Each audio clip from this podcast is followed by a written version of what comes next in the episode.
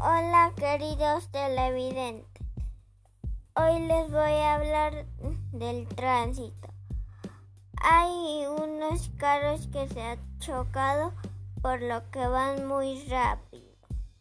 Entonces en Ecuador se ha pedido que vayan más lentos los carros. Eso ha sido todo. Chao.